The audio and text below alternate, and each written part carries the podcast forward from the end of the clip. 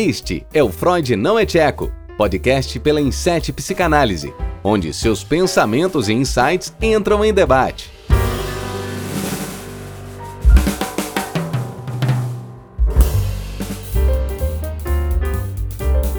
Fala, seres pensantes, tudo tranquilo? Aqui é o professor Henrique Thiago, o seu anfitrião no episódio de hoje do Freud Não é Tcheco, podcast pela Inset Psicanálise. Este é o nosso espaço para discutirmos sobre alguns temas da psicanálise, correlacionando com o cotidiano. E a cada episódio é um novo tema, um novo pensamento e um novo conflito para vocês aí. Primeiramente, feliz ano novo! É, estamos aqui no primeiro episódio do ano e retomando nossos trabalhos aqui do Freud Não é Tcheco e gostaríamos de ouvir a opinião de vocês sobre os temas. Então não esqueçam de compartilhar e nos seguir nas redes sociais para pedir novos temas. Estamos lá no Instagram, só chegar e mandar um direct pra gente. Para iniciar o nosso ano, né, conosco aqui da Inset, temos elas. Bárbara Vaz e Tabata Maranhão. Tudo bem, meninas?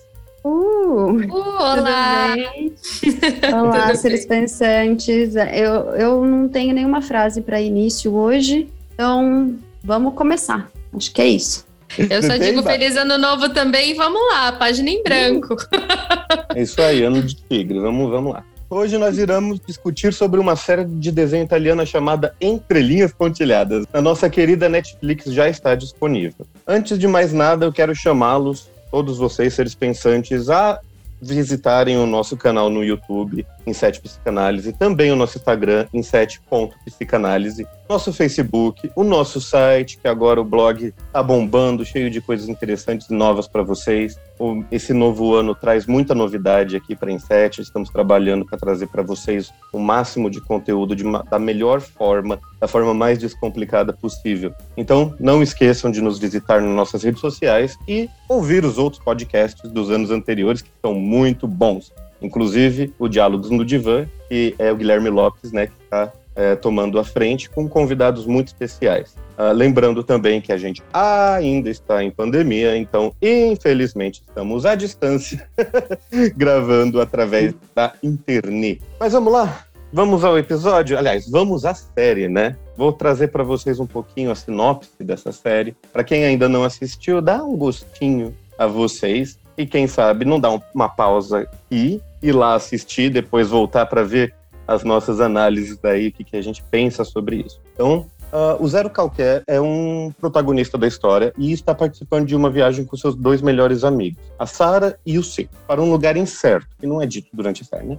Por razões ainda desconhecidas e durante esse momento, vai relembrando né, o Zero ah, da sua vida não só adulta, como também outros momentos chaves aí durante a sua infância e adolescência. Quando criança e quando adolescente em flashbacks entrecortados e trabalhados como partes integrais do todo, né? Então eles acabam, é, ele acaba relembrando de momentos durante a viagem, durante o processo da viagem. De toda forma, é interessante notar logo de cara que mesmo essa estrutura macro, né, uma viagem, não fica claro logo de início a, a principal característica da série, a sua vertiginosa velocidade. Gostei dessa palavra, né? Faz tempo que a gente não ouve, hein? Pois é. O Zero ele tem uma capacidade de fala e refle- reflexão muito grande, né, durante a série. É uma coisa muito interessante, né? Essa vertiginosa velocidade deixa bem marcado a, a ansiedade do protagonista, né? Então a série ela vai falar muito de saúde mental de uma forma bem delicada e ao mesmo tempo muito explícita, né? Se é que isso é possível, delicado e explícito. Paradoxal. é paradoxal, né? E, e uma grande curiosidade que eu tava, que eu vi enquanto a gente estava pesquisando para fazer o roteiro é que né, na própria série fala o protagonista é o, o Zero Qualquer, ele é um cartunista na- lá na Itália e ele que fez o roteiro, ele que dublou os personagens, ele que participou de tudo, desenhou, dirigiu, dublou, ele fez tudo, né? Então você já vê que a cabeça do cara é uma máquina ali, né? É uma O que máquina, torna a né? série mu- muito, muito, muito divertida. Eu, eu ri bastante e me emocionei muito também. Claro. O que é legal, né, que é uma animação adulta italiana. Então não é sempre que a gente vê, né? Tanto que Uhum. quando eu comecei a assistir e, e aí, né, apresentação, não sei o que, eu fiquei, ué, né? Depois que eu me liguei, eles estão na Itália. Eu, ah, tá bom, né? Mas é muito legal, né? é diferente. A gente vê muita produção japonesa, coreana, americana, é brasileiro, né? Mas italiano foi bem legal, uma grande surpresa, um grande cartunista. Outra curiosidade, Henrique, não sei se com vocês foi, foi assim. Quando eu comecei a assistir a série, né, do, é, legendada, eu não consegui acompanhar a frequência do diálogo, porque ela é muito rápida. Muito e rápida. italiano não, você também não se habitua tão fácil, porque como você falou, a gente está acostumado a ver outras produções. E eu coloquei no dublado, É, eu com vi dublado. legenda, pra gente. Eu também. Eu também. Porque não dava para acompanhar a legenda e a cena ao mesmo tempo. Eu coloquei dublado para poder ver. E a dublagem É brasileira muito boa. tá dando um espetáculo de, Sim. de, de interpretação, assim. Dá Os para sentir muito muito a sensação do, do personagem, né, com a nossa dublagem. Pois sim, é, eu sim, também ficou gostei muito boa. eu Muito gostei boa também, mesmo. bastante. É, mas continuando um pouquinho aqui a sinopse, ah, o Zero, ele, ah, aliás, a série, ela tem como elemento principal a consciência para fora de si, né, personificada para o Zero na forma de um tatu, o que por si só já chama muita atenção, né? Durante essa série, que tem apenas seis episódios, o tatu aparece muitas vezes como uma voz externa dizendo ao Zero o que deve ou não fazer. A série ela retrata assuntos do cotidiano, desde a utilização de um banheiro é, troca de pneu, um monte de coisas aleatórias do nosso dia a dia, até finalmente o tema do suicídio. Então, Então, tá aí um vamos. grande spoiler, né? É, esse é o maior spoiler que a gente pode ter dado até agora. Se você não viu a série ainda, você não vai se surpreender. Eu me surpreendi. Não esperava. E você vai gastar umas duas, três horinhas assistindo. Dá pra, dá pra assistir e depois ouvir a gente aqui, tranquilo. Sim, é, ou vice-versa. de 20 minutos, né? De, de uma animação de 20 minutos, são seis episódios. É isso daí. Então venham, parem e assistam, é muito interessante mesmo. E engraçado, né? Apesar dos temas sensíveis, é bem engraçado o jeito que ele pensa, o jeito que ele fala, né? Mas vamos discutir um pouquinho, né? Vou fazer uma pergunta para a gente já iniciar aqui, quebrar o gelo. A, consciência do zero, ela é pers- personificada na forma de um tatu, que é super bizarro, mas interessante até, né? O que, que vocês acharam disso? Como que a gente pode correlacionar isso com algum elemento psíquico? Tá, vou começar então respondendo essas, esses dois questionamentos. Com relação ao tatu, é muito interessante porque o tatu ele tem aquela carpaça dura, Uhum. né? Ele se enrola e ele se protege dessa forma. Então já mostra que ele é um mecanismo de defesa também do próprio, da própria estrutura psíquica dele. E o tatu, ele tem uma das grandes funções dele de cavocar. Então, Uhum. o quanto que ele se aprofunda no inconsciente. E aí, pensando nisso dentro do aparelho psíquico, né, em qual estrutura ele se encaixa, é, até pel, pela próprio personagem, como ele fala e como ele interage ali ah, com os outros, o Tatu não interage muito com os outros, né? Só com o protagonista. que já tem, convenhamos, né? Olha os nomes: Zero Qualquer Uhum. e Seco. Hum. Já são nomes a serem analisados aí, mas. Vou focar aqui no Tatu, isso. né? E ele realmente demonstra ser uma estrutura super egóica, ou seja, o nosso super ego. E ele fica ali sambando muito bem entre o ego ideal e o ideal de ego. É muito interessante É. ver. É, então ele fala o que pode, o que não pode, o que espera, o que ele deseja. Ah, mas você não quer fazer isso? Ah, mas não é isso que esperam de você. E aí você fica, pera, e, e é justamente esse conflito ah, desse processo psíquico que a gente consegue ver também ah, nós mesmos, ou no caso de analistas, conseguem ver isso nos seus pacientes. Então, o tatu, ele entra nessa estrutura, ele é uma proteção do ego, porque todas as estruturas, além do próprio ego, servem para protegê-lo, e com o tempo podem atacá-lo. E isso é, também aparece na série, porque tem horas que ele manda o tatu sair de perto, tipo, você É. cala a boca, sai daqui, eu não quero te ver, e ele tá lá, ele... Ah. Deixa ele em paz, né? Sim, e em um mínimo momento que ele fala: Não, beleza, eu vou. Hoje eu não vou te atacar, né? Aham. Uhum. E o quanto que ele também. Sim, ele é um dos grandes causadores da ansiedade do personagem, ele também, pelos questionamentos, porque o personagem tá decidido, aí ele vai lá, né? E posso problematizar então? Vamos Não, fazer é. um comentário. E aí lasca toda a confiança do, do protagonista. Então, é, é assim que eu vejo o porquê um tatu dentro Uhum. desses simbolismos e onde que ele se encaixa. Eu, Você eu tava falou- pensando. Desculpa. Desculpa. Não, não, é, é só um comentário mesmo, porque quando é, o Tatu aparece pela primeira vez, ele ainda é criança. Aí a gente fica pensando, né? Um amigo imaginário, algum personagem que ele criou para dar, dar um sentido ali naquela vida que ele sempre disse que era mais fora da realidade, né? Fora da caixinha.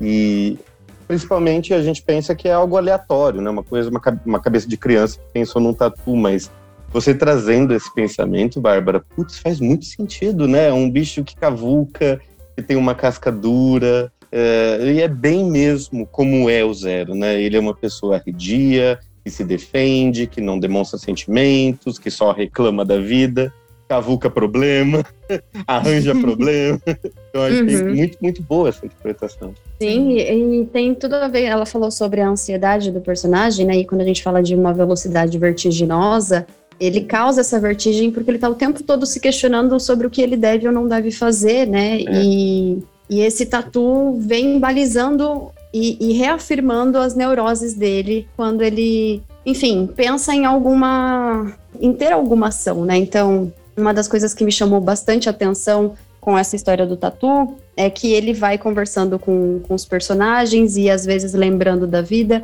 E tem uma cena em especial que me chamou muito atenção de, de como que surge uma neurose ou um trauma, né? Então ele acha que ele sempre vai se atrasar para os compromissos, né? Não sei se é. vocês também têm essa sensação. E ele é, faz o tempo todo ele fala. Exato. Não, eu vou me atrasar, eu não posso me atrasar.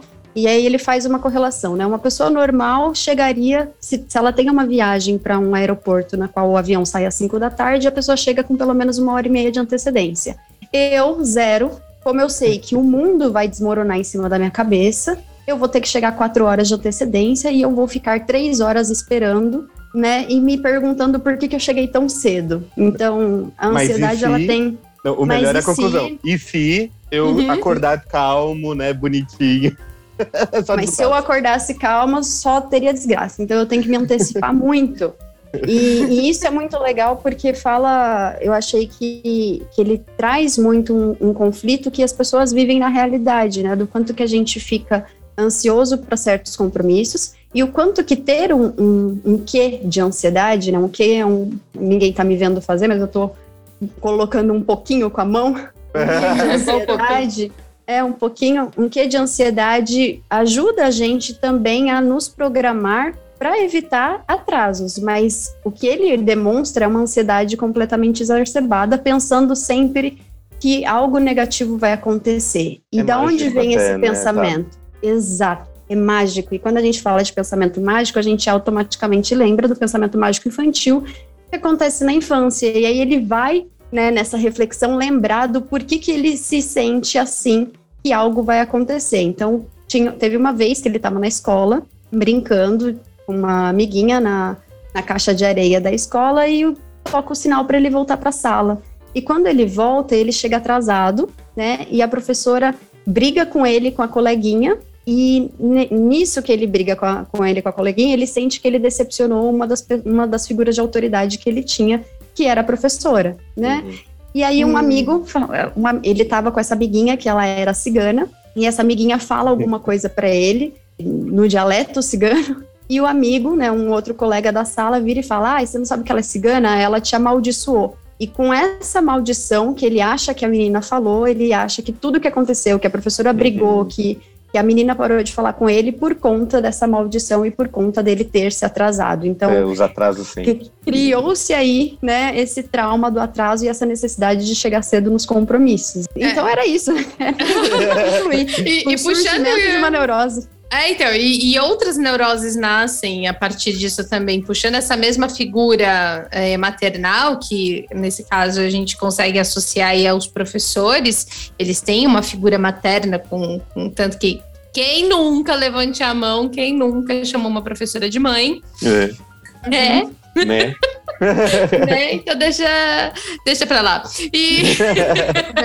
Mas é, é, disso que, que a gente vê, né? Então há uma projeção dele. E com isso, né, desse pensamento ansioso, neurótico, a gente começa a ver outras construções dele, que é quando ele quer agradar a professora. Sim, porque uhum. ele é um ótimo aluno, né? Mas ele é um ótimo aluno naquilo que ele repete, né? Isso. E aí, quando ele descobre que é mais difícil, tem outras coisas, aí ele começa. Ai, meu Deus, tô decepcionando ela.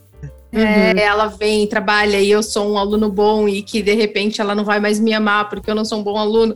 E ele entra nesse pensamento neurótico, indo já para um outro caminho, né, da, da, neurose obsessiva, uma neurose de angústia, porque uhum. tem um medo da perda do afeto.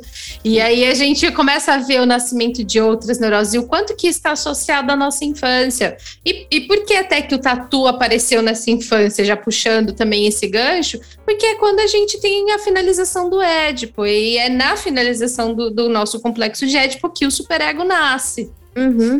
Você está então, falando é... um monte de termo que eu acho que vale a pena a gente dar só uma pincelada, né? Claro, claro. Nem todo mundo é, já ouviu os nossos episódios anteriores, mas eu queria que você explicasse brevemente sobre o aparelho psíquico, né? O que, que é esse superego e tá. depois um pouquinho do, da projeção, né? O que, que é a projeção e como ela funciona. Tá. Então, a gente tem o aparelho psíquico dentro da estrutura psicanalítica, que é como a nossa mente ela funciona. Então, a gente tem o ego, que a gente ouve bastante o termo ego com o termo egoísta. A gente ouve muito isso. Ah, você é um uhum. egoísta, vem disso. O que, que é ego? É eu. Então é o eu aqui falando com vocês, seres pensantes, e vocês, seres pensantes, me ouvindo. E eu aqui conversando com a Tabata e com o Henrique também. Esse é o nosso eu que está em funcionamento constante além do meu eu funcionando junto comigo, eu tenho o meu superego e eu tenho o meu id. O id, ele é um completo inconsciente. Porque é, da, é, justamente desse pensamento de inconsciência que o Freud trabalha na psicanálise, e ele que trouxe esse pensamento da inconsciência. E aí a gente começa a entender melhor que há coisas que a gente sabe que a gente está fazendo e tem coisas que a gente não percebe que a gente está fazendo.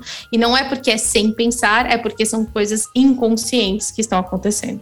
Uhum. Então, aí a gente consegue entender um pouco melhor. E o id, ele tá numa grande função ali do inconsciente. É, e ele tá lá uma carga gigantesca de conteúdo, porque tudo aquilo que eu viro e falo, não quero saber disso agora, porque é um conteúdo que eu não tenho como lidar agora na minha consciência, eu jogo para trás da porta do ID e falo: se vira, guarda isso aí, depois eu vou resolver. Então é aquele armário da nossa casa que a gente enfia tudo lá dentro e, e ele fica lá com esse monte de conteúdo, mas enfim, ele tem seus limites também. E o nosso superego, desculpa, pode falar. Não, eu só ia acrescentar que dentro do ID ainda também a gente tem a, a nossa maior pulsão de desejos, né? Todas o que a gente deseja fazer e a gente não tem coragem ou não não quer, não que não quer, mas não consegue fazer por medo das, do, do julgamento dos outros, está guardado no id. E aí, falando de medo, do julgamento, a gente vai para o terceiro elemento, que é o superego. E Exatamente. também, acrescentando, que eu acho que é legal, né?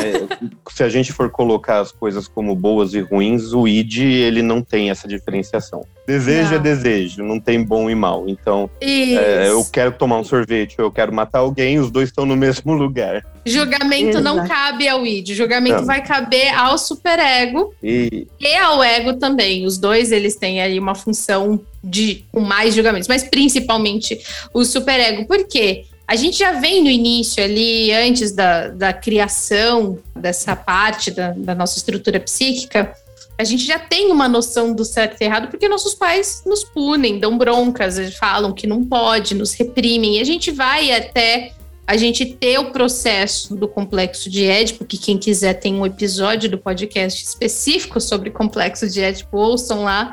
Ouçam. E aí a gente ouçam lá, por favor, porque aí vocês vão entender melhor. E a gente tem a finalização dele. Por que a finalização do, do complexo de Édipo envolve um superego? Porque é, onde a gente passa por um processo extremamente importante, que é a castração, em que a gente é limitado a um desejo, é negado a um desejo. Uhum. E aí é quando a gente vira pro Id e fala não, e é não, e é não. Acabou, não tem outra opção. Então ele é castrado, ele é limitado, ele não tem a possibilidade daquela pulsão porque pulso, se a gente for pensar em pulsão, pulso é um movimento, é uma energia, é uma batida de coração, é quase uma explosão. então, essa pulsão faz a gente se movimentar. E ele limita isso. Então, para onde isso vai? Isso vai para essa instância que ajuda a gente a coordenar o que pode, o que não pode, isso é certo, isso é errado, isso é bom, isso é ruim, isso né, dá ou não dá. e, a, e aí a gente fala, ah, então realmente eu tenho desejo, eu tenho uma pulsão de tentar ali, de alguma forma, matar meu coleguinha, mas eu não posso. É. E aí uhum. é onde essa interação entre id e superego acontece. Então, o superego, ele vai ser essa estrutura psíquica onde ele vai contemplar as nossas éticas, a nossa moral, as nossas regras, mas ele também contém muito da nossa resistência, das nossas, um, como eu posso falar, restrições psíquicas. Uhum. A gente se restringe muito e muito disso vem com o próprio superego, que ele adora uma regra, ele adora uma lei, ele adora ser rígido. E isso é muito importante de deixar gravado. Entenderam, seres pensantes? Depois dessa grande explicação da Bárbara, que foi incrível. Obrigado, Bárbara. É uma ótima explicação. Usou muitos termos aí né, que, que a gente consegue compreender melhor, né? Fazendo uma analogia legal aí uh, do nosso aparelho psíquico com o que acontece no dia a dia. Mas aí vamos pensar então sobre o que a gente estava falando, né, da professora. Hum. Aí depois que ele diz, ele fica com essa neurose, né, de que ai meu Deus, ela não vai mais me amar, ela não vai mais me querer. Ele acaba verbalizando isso para Sara, amiga dele lá do, da escola, e ela dá uns 10 mil tapas na cara dele de realidade, né? dizendo que, como assim? Como, como, você pode se achar tão prepotente a ponto de acreditar que o que você faz ou deixa de fazer vai modificar o que a pessoa pensa ou acha de você?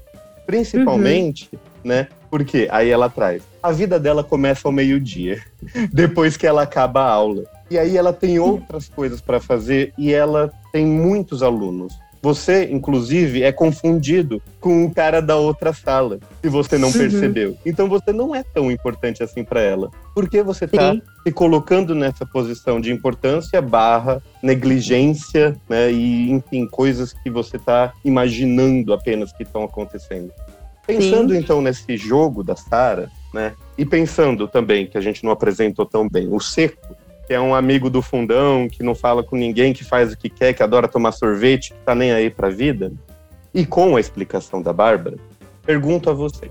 A Sara e o Seco, né? Elas poderiam. O que, que eles poderiam ser se a gente colocasse eles aí numa analogia do mundo psíquico? Falando um pouco da Sara, né? Você colocou que ela faz uma intervenção e põe ele para pensar. Uhum eu acredito que a gente poderia compará-la a um analista, ou aquele amigo que é um pouco mais resolvido e que consegue mais fazer direto. a gente é. refletir. Ela faz esse apontamento para ele e ela também faz o apontamento sobre o amigo que traduziu, entre muitas aspas, o que a menina tinha dito, falando que era uma maldição. Ela uhum. falou: Eu acompanho esse menino nas redes sociais e até hoje ele só fala de teorias conspiratórias e coisas sem sentido. Por que, que você dá tanta importância ao que ele falou quando uhum. ele era uhum. criança, sendo que ele continua sendo uma pessoa que não tem relevância nenhuma? Ela põe ele para questionar as crenças primárias dele em relação Isso. às pessoas, uhum. que é um papel que a gente acaba fazendo com os nossos pacientes, quando eles vêm uhum. com essa é, moral muito forte, do tipo, ah, eu não posso fazer um vídeo para Instagram porque todo mundo vai rir de mim. Primeiro, qual é a relevância que você acha que você tem para todo mundo assistir o que você produz. E outra, o que, que as pessoas têm a ver, porque elas também estão fazendo merda às vezes, ou também estão fazendo coisas, e você não está julgando. Então a maior parte do julgamento é do próprio zero em cima dele mesmo. Isso. Né? Exatamente. Então, eu correlaciono a Sara bastante aí a, ao papel de um analista ou de um amigo muito bem resolvido, se a gente e pode chamar assim. Eu concordo demais, gostei muito dessa, dessa visão, porque sim, ela, ela banca o papel de analista, né? Bem legal até. Uh, uhum. Mas uma pergunta. E nós, analistas, que papel que a gente toma no aparelho psíquico nesse sentido, neste exemplo? Como que a gente, é, que papel que a gente tomaria se nós estivéssemos falando com o paciente? Aí vai depender da vai necessidade depender. do paciente, né? Sim. Tem paciente que vai nos colocar numa posição de numa posição materna, numa posição de amigo, vai transferir para a gente uma imagem do que ele precisa e o nosso papel vai ser muito de fazê-lo refletir ou até de espelhar o que ele está dizendo, né? A Bárbara fez um texto que saiu no blog, como você falou, sobre quem é o analista e como uhum. ele pode ser várias coisas ao mesmo tempo, uhum. inclusive não ser, né? Mostrar para o paciente que não é aquela pessoa que ele espera que o que o paciente espera que a gente seja e que nós também somos um indivíduo que vai auxiliá-lo no processo de, de se encontrar. Né? Então, essa pergunta é uma pergunta capciosa, mas uhum. não tem uma resposta. Vai depender da necessidade do indivíduo que está com a gente na sala, né? Vai, exatamente. Porque aqui é interessante a gente perceber que tem, não necessariamente a gente vai ter uma função do aparelho psíquico. Horas sim, horas não. A, a, os papéis que nós recebemos dos nossos pacientes são muito variáveis. No caso aqui do exemplo, a gente consegue perceber que o papel da Sara dentro dessa amizade que eles têm é um papel muito de analista, um papel analítico. Por quê? Porque ela entra questionando as neuroses que ele apresenta. Então, ela tem uma visão muito boa da estrutura do que é real, do que não é, do que é, é fantasia. E então, ela entra, ela tem um processo de julgamento muito bom nesse sentido. E nós, como analistas, a gente faz justamente isso. A gente tem que olhar para o conteúdo do paciente uh, e entender a demanda dele. A gente não necessariamente vai com o papel pronto. É uma, literalmente uma página em branco todo o tempo. Pois. Já o seco, acho que a gente pode dizer, ele tem vários papéis durante a série, mas é, que a gente poderia divagar aqui em vários momentos, mas acho que o, o que fica bem rosto para ele é o id, né? A, a, forma, o Henrique falou, né? Que ele era do fundão, ele fazia tudo o que ele queria, não tinha muito limite, muitas regras impostas a ele, e ele continua exercendo o que ele quer a todo momento. Então, sempre que se apresenta um conflito pro, pro Seco, né? O Zero vai contando ao longo da série, que o Seco, tudo ele resolve, ah, vamos tomar um sorvete. Ele é. ouve um problema e fala, beleza, vamos tomar um sorvete ele, não, ele não se aprofunda nas, nos questionamentos, ele não dava tanto valor quanto o zero dá. E isso é uma coisa que angustia muito o zero, né? Como uhum. que o seco só resolve as coisas tomando sorvete? Né? Sim. Até o próprio trabalho dele eu acho legal, porque o que ele faz é apostar online, né, jogando poker. Então, Isso. é algo totalmente que você não tem controle, né? E para ele tudo bem. Inclusive ele fala pro, pro Zero, né? Joga poker, você vai ser feliz. Aí o... Você precisa sair um pouquinho do controle, né? né? E o Zero, não, lógico que não. Meu Deus do céu, o que, que eu vou fazer da minha vida se eu só jogar poker? Então uhum. mostra aí como que o seco realmente é seco a respeito do que acontece na vida dele, né? Vai direto ao ponto. A gente nem, não, não, pode, não pode afirmar de fato, eu nem sei se o, a, o nome seco tem a mesma, o mesmo tem, significado. Tem, tem, tem sim, eu procurei. Italiano? Ah, então provavelmente é... foi proposital. É, foi proposital. que não tem, aqui no Brasil tem esse sentido, a gente Exato, interpretou era assim. Isso que eu ia falar, a gente vai interpretar assim. Não, mas tradu... eu, eu cacei no Google a tradução do nome seco e é realmente de seco, de sem água, desidratado. Ótimo, nossa. Então realmente foi bem Sem libido, podemos pensar. É sem libido, mas é com libido, porque ele vai pelos impulsos. Hum, Sim, interessante. É. Deixa, deixa aí um questionamento interessante, mas eu quero trazer uma outra cena aqui, gente, pra gente debater debater, é, que é a cena em que eles vão pro carro e o pneu furou. E ele precisa trocar o pneu. E ele não sabe trocar pneu direito. E aí, né? gente, essa cena é sensacional porque ele entra numa neurose do eu tenho que saber trocar pneu porque eu sou um homem. Uhum. E é esperado de um homem saber trocar pneu e eu não posso pedir ajuda, porque a, acho que é a Sara que fala: pede ajuda. E ele não eu não, não vou pedir ajuda, porque como eu posso pedir ajuda eu sendo um homem? E ela, ele não deixa ela ajudar também, porque como pode uma mulher ajudar um homem a trocar o pneu? Então, a, o quanto que ele tem uma estrutura, e aqui a gente vai falar do machismo, mas também de um machismo social, aqui a gente fala do machismo estrutural, uhum. e que vincula-se com a neurose que ele já tem de quem ele deve ser.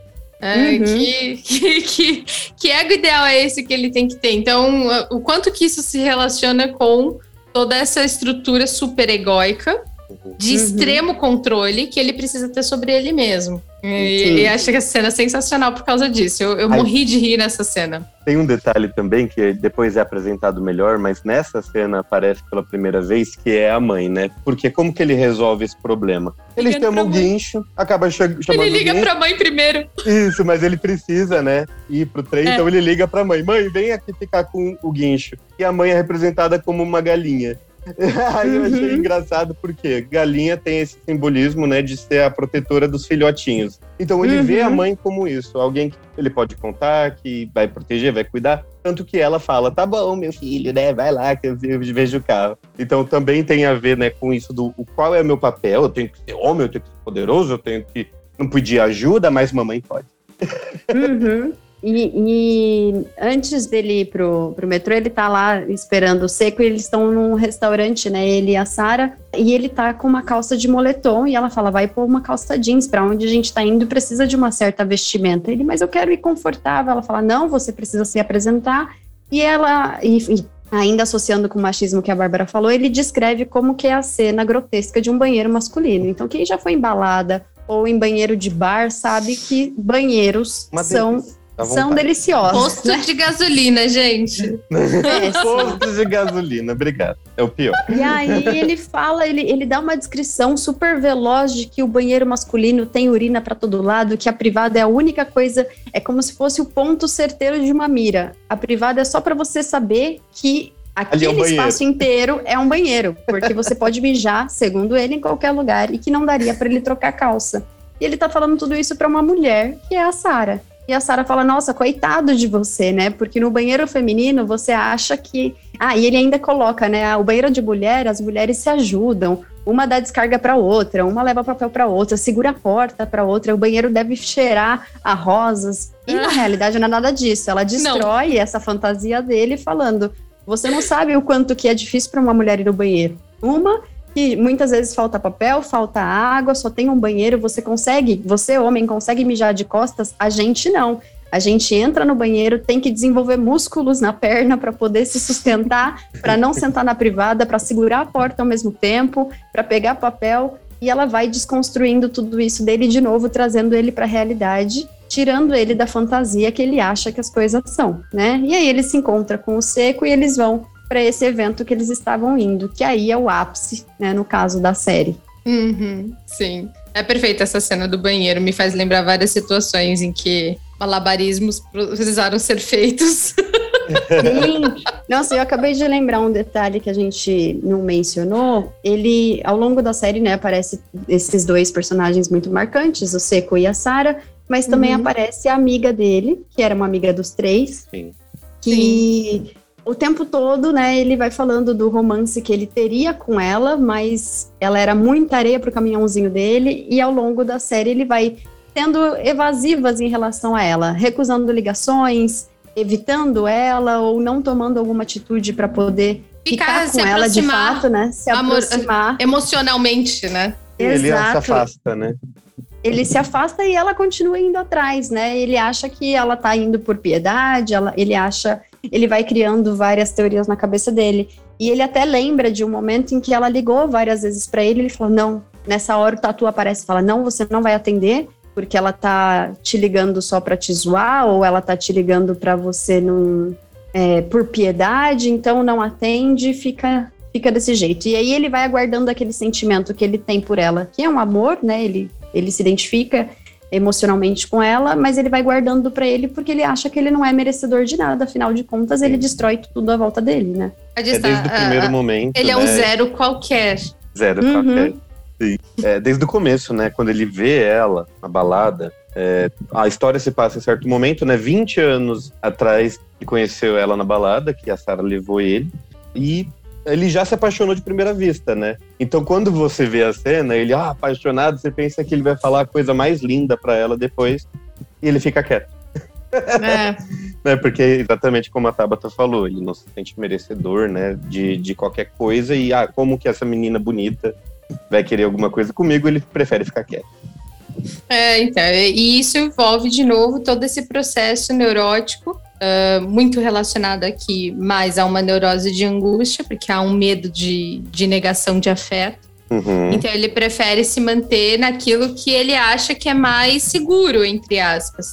E o quanto que, na verdade, essa estagnação ah, não é nem segura e muito menos saudável. É, e, e o quanto que ele acha que ele tem que ser um homem perfeito, bem sucedido, bom em tudo, para que ele possa ser merecedor de algo. O quanto que então Uhum. ele está buscando uma aprovação, porque uma mãe galinha é uma mãe, tirando todo o pejorativo brasileiro em cima de galinha, por favor, mas uma mãe galinha. que É horror. outra. outra, gente, outra. mas ave, né?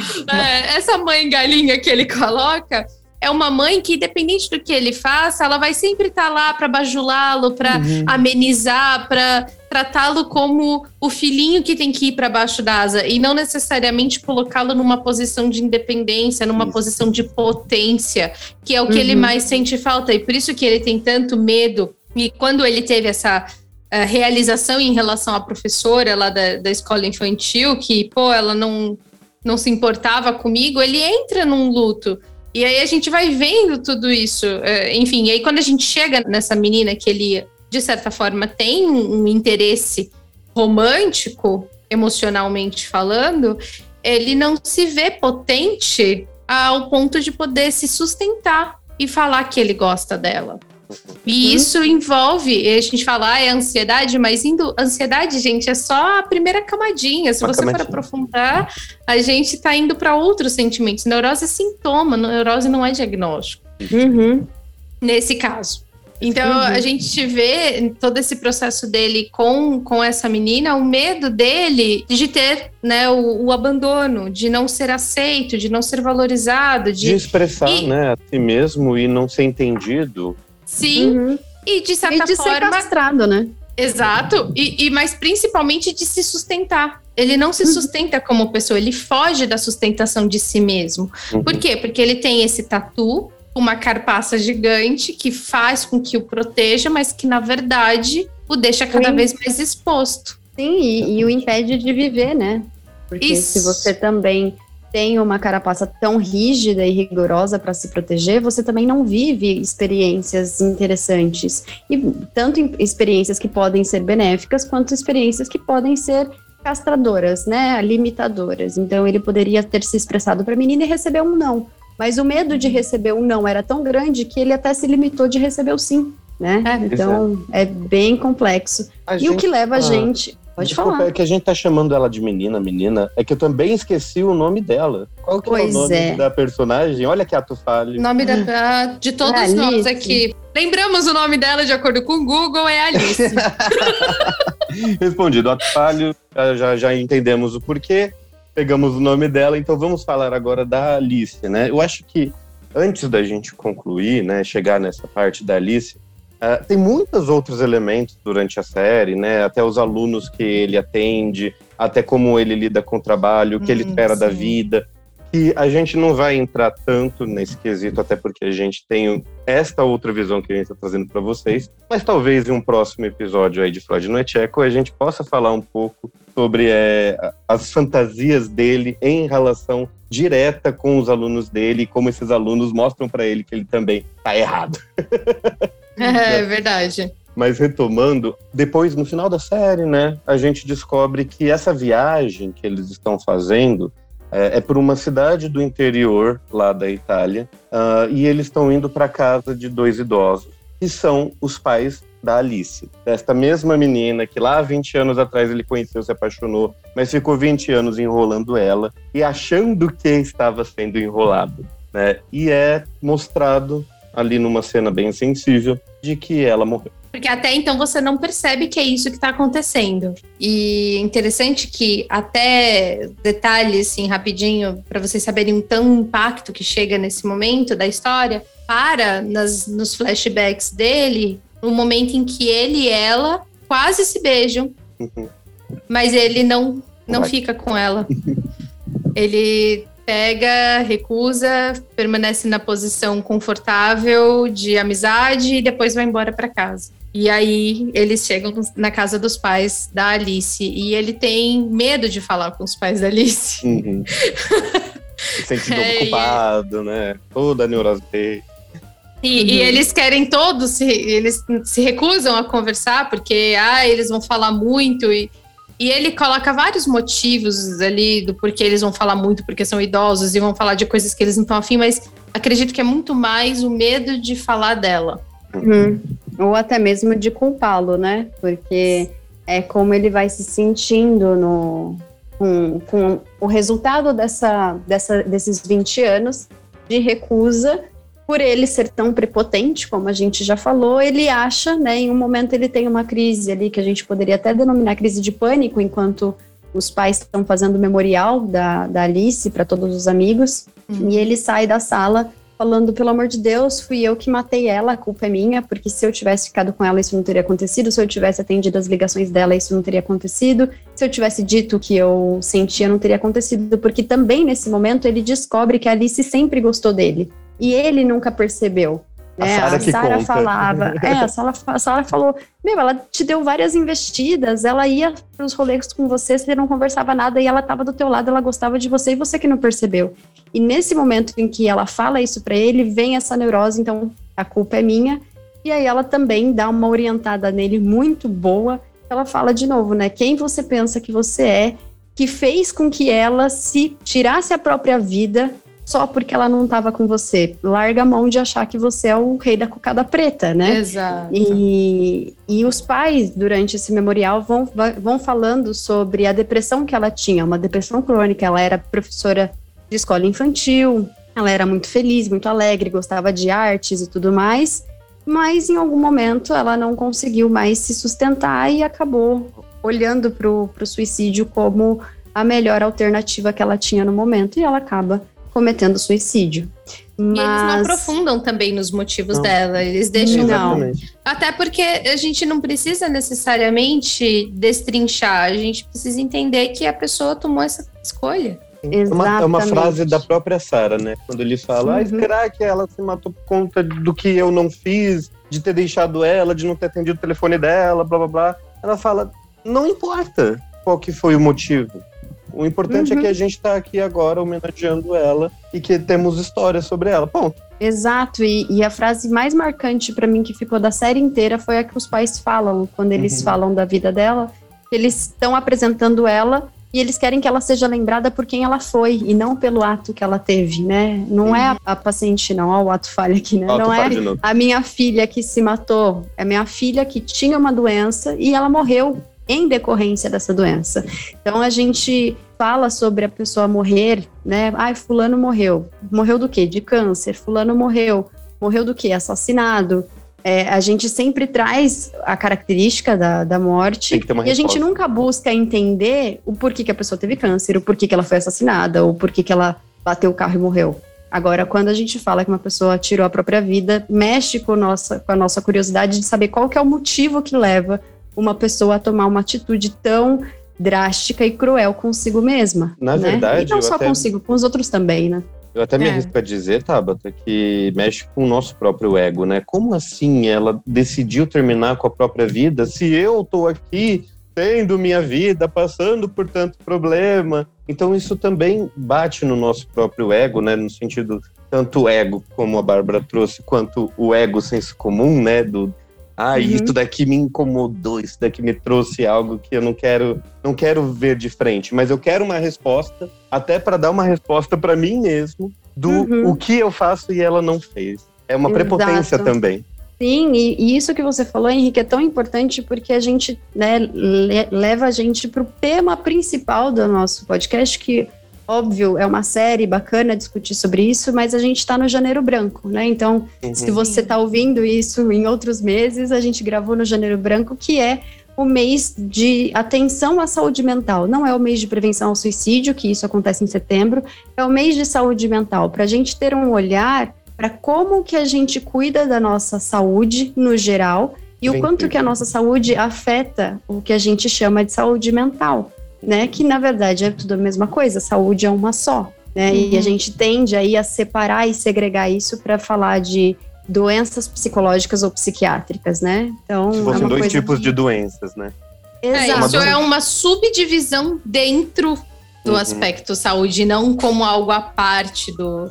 Porque a gente, como eu tava, tava, tava falando, a gente fala, ah, não, isso é uma doença psicológica. Não, isso é uma doença a gente uhum. fala que é uma doença psicológica, psiquiátrica, mas é uma doença. O primeiro termo é doença. doença. Se é uma uhum. doença, é um problema de saúde. Uhum. E se ela e se não é, é tratada, um dos possíveis resultados de uma depressão é, de fato, sim, o suicídio. Não é solução, mas é uma alternativa que às vezes as pessoas escolhem, né? E você mesmo, Henrique, leu esses dias e mandou pra gente um artigo sobre suicídio assistido, né?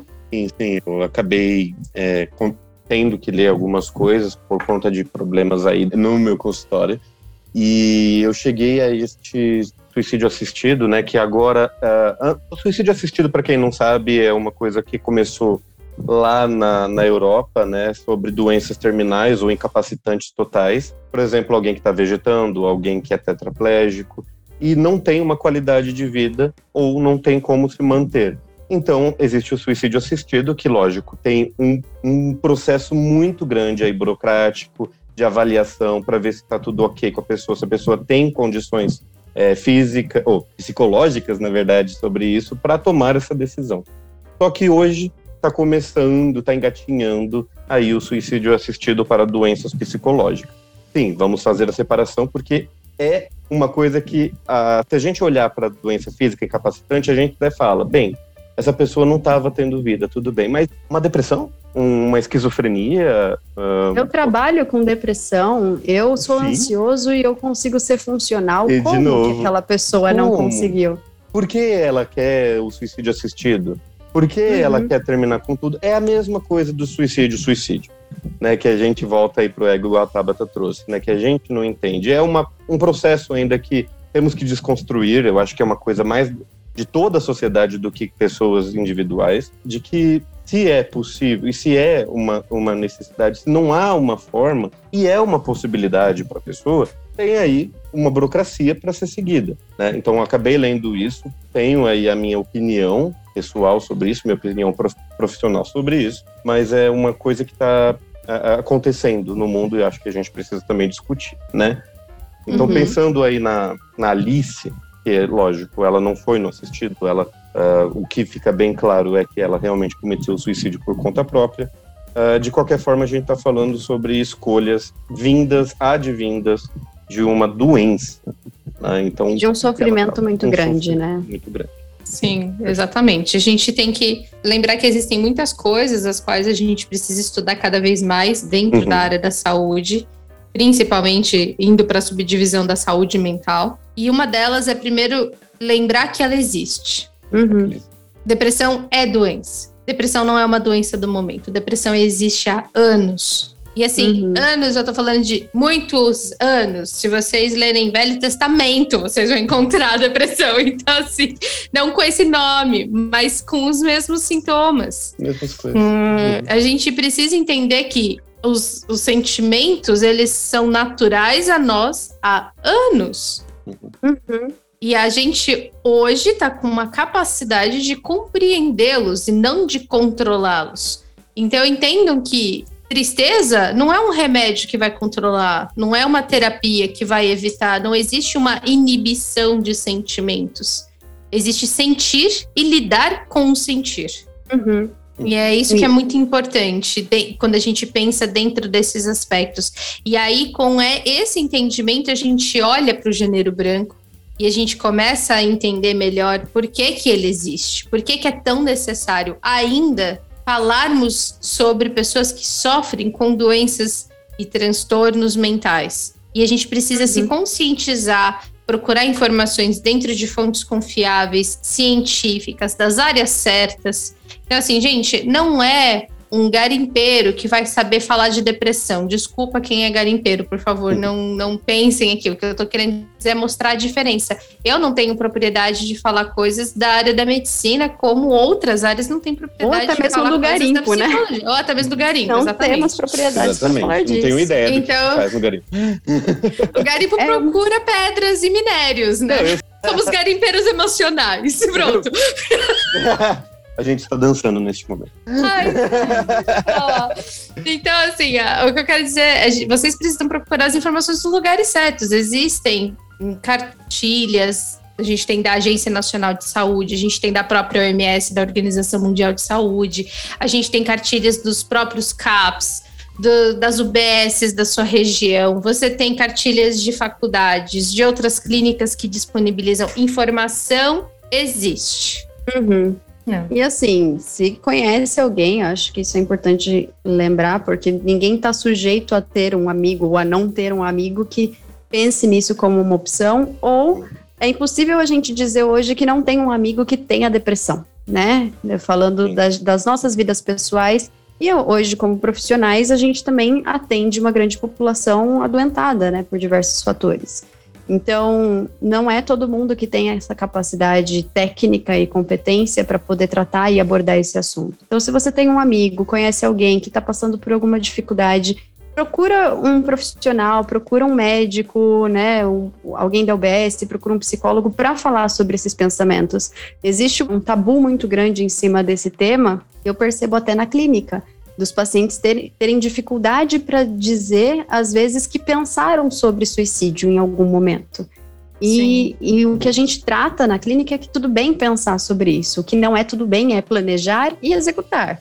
Mas pensar sobre é possível, porque quando a gente pensa no suicídio, a gente está falando de morte. E pensar na morte, na nossa morte, como a gente vai morrer, é importante, porque isso vai balizar como que a gente vai cuidar da nossa saúde, se a gente vai olhar para os dois lados da rua antes de atravessar, se a gente vai uhum. se colocar em risco diante de alguma situação perigosa.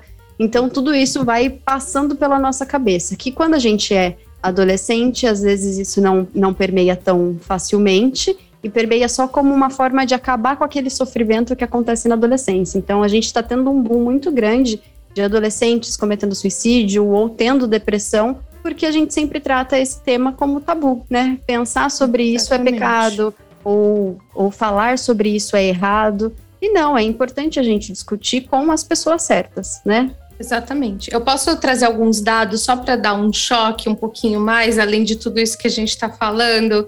É, isso aqui é de um material da, da pós que eu fiz de neuropsicologia. Uh, então, assim, uma em cada 20 pessoas é acometida por um episódio depressivo ao longo da vida. Isso falando só de depressão, tá? De cada 50 casos de depressão, um vai precisar de internação e 15% se suicidam. 50% dos casos de depressão levam a um segundo episódio. E desses 50% que vão para o segundo episódio, de 70% a 80% deles vão para um terceiro episódio de depressão, de crise. Uhum. Então, esse é o diagnóstico mais prevalente dentro de um hospital geral. Um número bem, bem impactante.